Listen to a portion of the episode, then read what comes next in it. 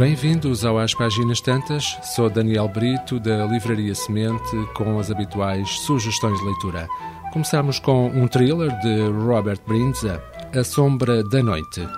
Numa noite quente de verão, a inspetora-chefe Erica Foster é chamada à cena de um crime. A vítima, um médico, é encontrada asfixiada na cama.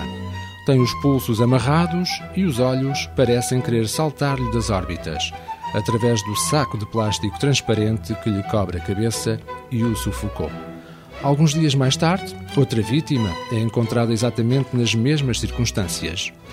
À medida que Erika e a sua equipa intensificam nas investigações, deparam-se com um assassino em série inteligente e calculista, que persegue e sabe tudo sobre as vítimas antes de escolher o momento certo para as atacar. As vítimas são homens solteiros com uma vida muito reservada e um passado envolto em segredo. Porém, podem não ser as únicas pessoas a ser observadas. Érica começa a receber mensagens enigmáticas e a sua própria vida corre perigo. Ela tudo fará para desvendar o mistério que rodeia estes crimes, ainda que isso signifique arriscar a sua carreira na polícia. Segunda sugestão de leitura, uma obra de Helena Ferranti, que de resto faz parte da tetralogia eh, da Amiga Genial, eh, que é uma história de um, este primeiro volume é uma história de um encontro entre duas crianças de um bairro popular nos arredores de Nápoles e da sua amizade adolescente. Helena conhece a sua amiga na primeira classe. Provém ambas de famílias remediadas, o pai de Helena trabalha como porteiro na Câmara Municipal, o de Lila é sapateiro. Lila é bravia, sagaz, corajosa nas palavras e nas ações. Tem resposta pronta para tudo e age com uma determinação que a pacata e estudiosa Helena inveja. Quando a desajeitada Lila se transforma numa adolescente que fascina os rapazes do bairro, Helena continua a procurar nela a sua inspiração.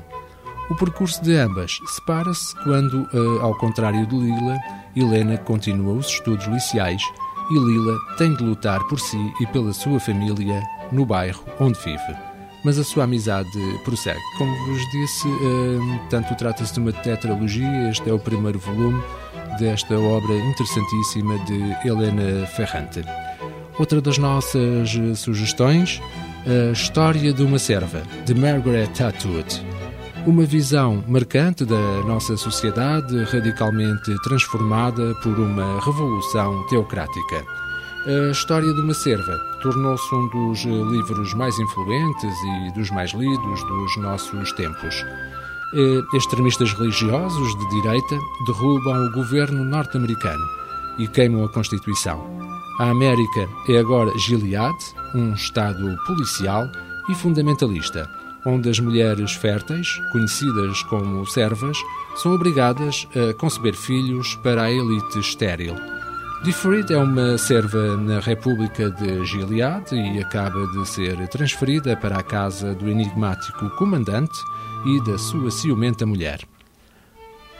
Pode ir uma vez por dia aos mercados, cujas tabuletas agora são imagens, porque as mulheres estão proibidas de ler. Tem de rezar para que o comandante a engravide, já que numa época de grande decréscimo do número de nascimentos, o valor de Ifrid reside na sua fertilidade. E o fracasso significa o exílio nas colónias perigosamente poluídas. Ifrid lembra-se de um tempo em que vivia com o marido e a filha e tinha um emprego, antes de perder tudo, incluindo o nome. Essas memórias misturam-se agora com ideias perigosas de rebelião e amor as nossas sugestões. A Sombra da Noite, de Robert Brinza, edição Alma dos Livros. A Amiga Genial, de Helena Ferrante, edição Relógio d'Água. A História de uma Serva, de Margaret Atwood, edição Bertrand.